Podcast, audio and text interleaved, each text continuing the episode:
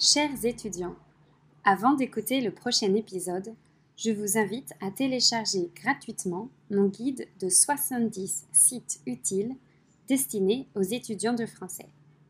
Le lien est dans la description du podcast et dans celle de l'épisode. Bonne écoute Bonjour et bienvenue sur French with Jeanne, un podcast en français pour les étudiants de français. Dans cette troisième série, je vous parle de ma situation à différents âges de ma vie. Dans l'épisode précédent, j'évoquais ma situation à 18 ans. Aujourd'hui, je vous raconte ma situation 4 ans plus tard. À 22 ans, j'avais terminé ma licence en langues étrangères appliquées. J'avais effectué ma dernière année dans une petite ville polonaise et ça m'avait permis d'obtenir mon diplôme avec une mention. Après cela, je suis rentrée en France pour faire un autre diplôme, à Tours. Ce diplôme d'un an me permettait d'accéder au master que je souhaitais faire.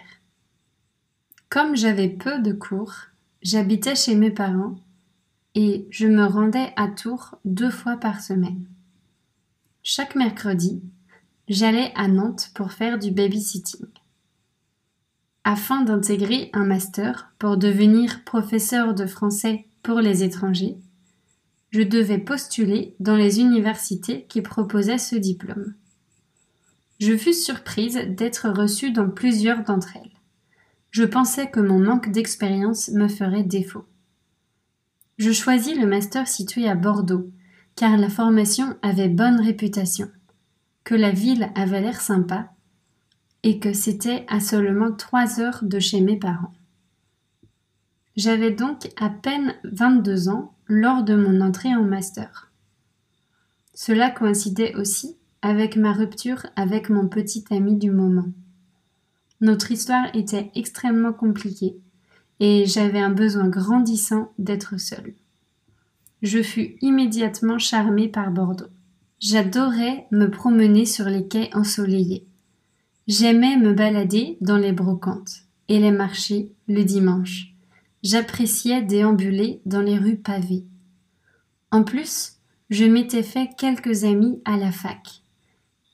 Et nous sortions souvent tous ensemble. Nous allions manger au restaurant, prendre des bières en terrasse et participer à des quiz dans des bars. Nous mangions les uns chez les autres et discutions sans cesse de nos profs et de nos cours. Les professeurs nous donnaient beaucoup de travail et je me souviens avoir pensé c'est bien plus difficile que mes quatre années d'études précédentes. Néanmoins, je prenais plaisir à découvrir la didactique des langues et à étudier les différentes méthodologies d'enseignement.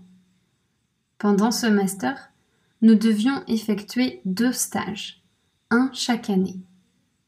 L'un d'entre eux devait obligatoirement se dérouler à l'étranger. Moi, je voulais saisir toutes les occasions de découvrir le monde. J'avais donc décidé de faire mes deux stages à l'étranger.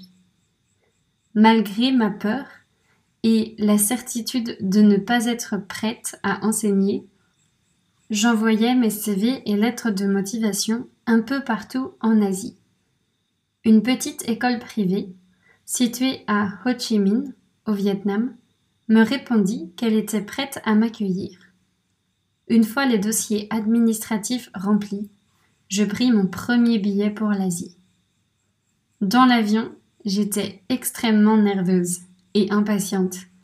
C'était la première fois que j'allais si loin, et je m'attendais à être complètement perdue à mon arrivée dans ce mystérieux pays. Je ne m'étais pas trompée. Je fus arnaquée dès ma sortie de l'aéroport.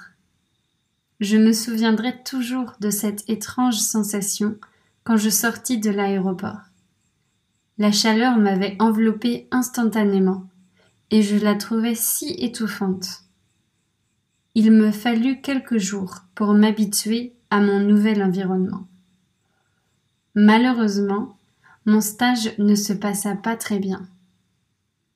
L'avantage est que cela me poussait à sortir et à découvrir cette ville énorme, à l'aide de deux amis vietnamiens rencontrés au début de mon séjour.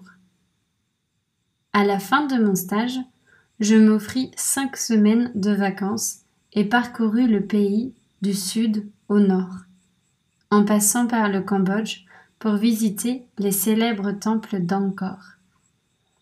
J'ai déjà évoqué ce voyage dans les épisodes précédents et surtout son importance pour moi.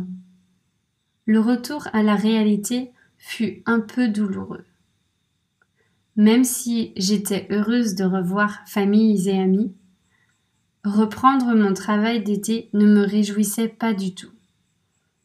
Cette année-là, je travaillais sur une aire d'autoroute près de chez moi. Les journées étaient un peu longues et les clients pas toujours aimables. Après l'été, je retournais à Bordeaux pour débuter ma deuxième année de master. J'eus des difficultés à trouver un logement et le début fut un peu stressant. Malgré cela, j'étais contente de retrouver mes amis et de discuter de nos expériences partout dans le monde.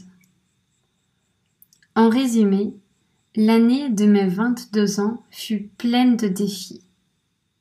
Je m'en souviens comme d'une période très enrichissante et j'y pense souvent avec nostalgie. J'espère que vous gardez des souvenirs aussi joyeux que les miens. Dans le prochain épisode, je ne vous parle plus du passé, mais du présent. À très bientôt.